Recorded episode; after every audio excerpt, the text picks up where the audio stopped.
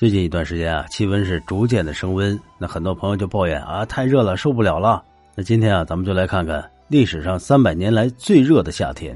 那根据史料的记载，乾隆的八年是中国历史上近三百年来被记录下来的最热的夏天。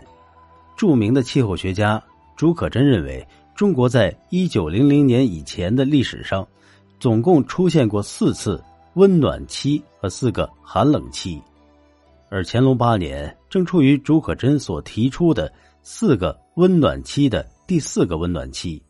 据中国三千年气象记录总集里记载，乾隆八年那场高温的天气波及到了半个中国地区，尤其是北京、天津、河北、山西、山东等整个华北地区都是极高的温度。那看看下面的地方志中如何记载：北京六月丙辰。京师微暑，天津五月苦热，土石结焦，围顶流金，人多热死。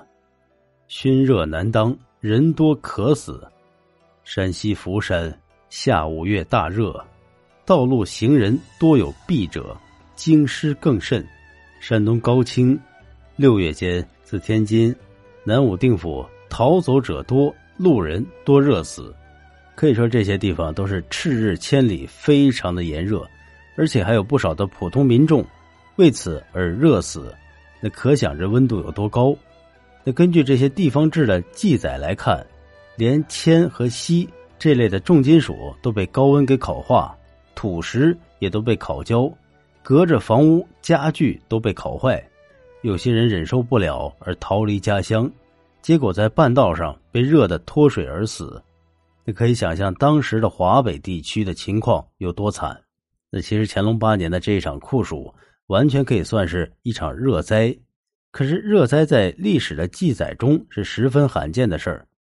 不过就这么罕见的事儿，被乾隆皇帝遇到了。乾隆向来是自傲自负，但是遇到了这种天灾人祸，乾隆也只得向老天爷低头。一向自负的乾隆被这场热灾逼得下了罪己诏，把天降酷暑的责任揽到自己身上，并向全国人民道歉。不过乾隆没有对外明确这是罪己诏，但是从内容呢可以看得出来，乾隆实际上就是表达的就是罪己之意。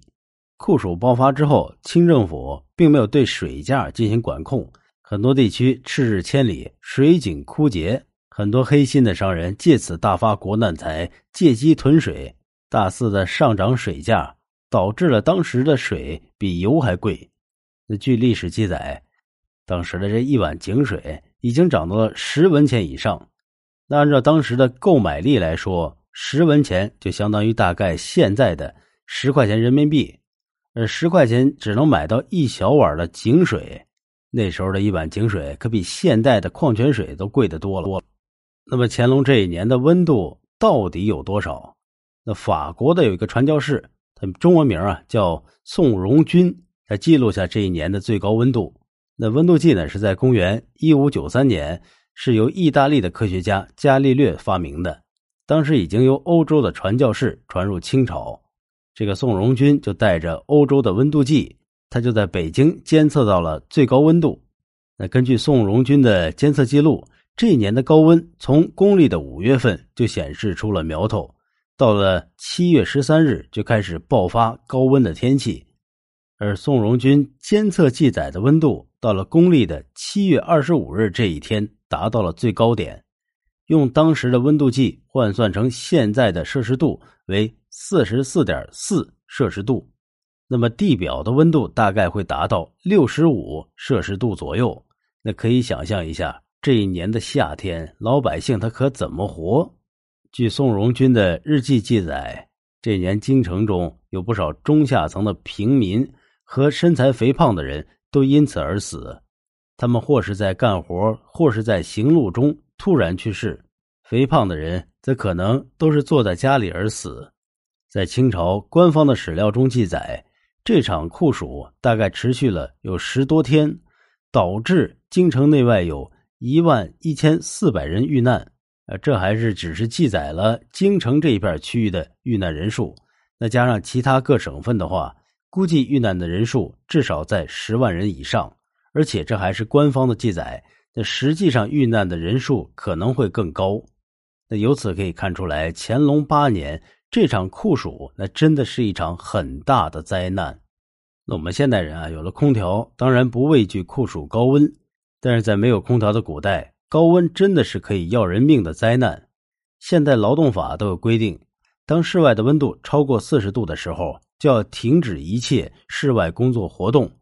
也就是说，四十度已经是一个临界点。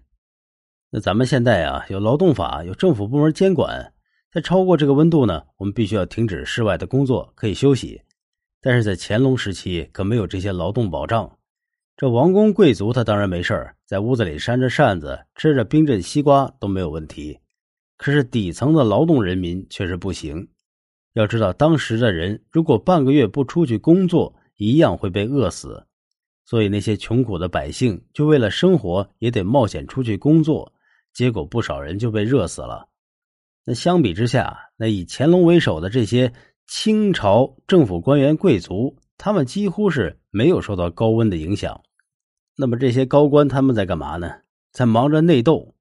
那在这场高温酷暑爆发的时候，正是钟永潭被抓下狱的时期。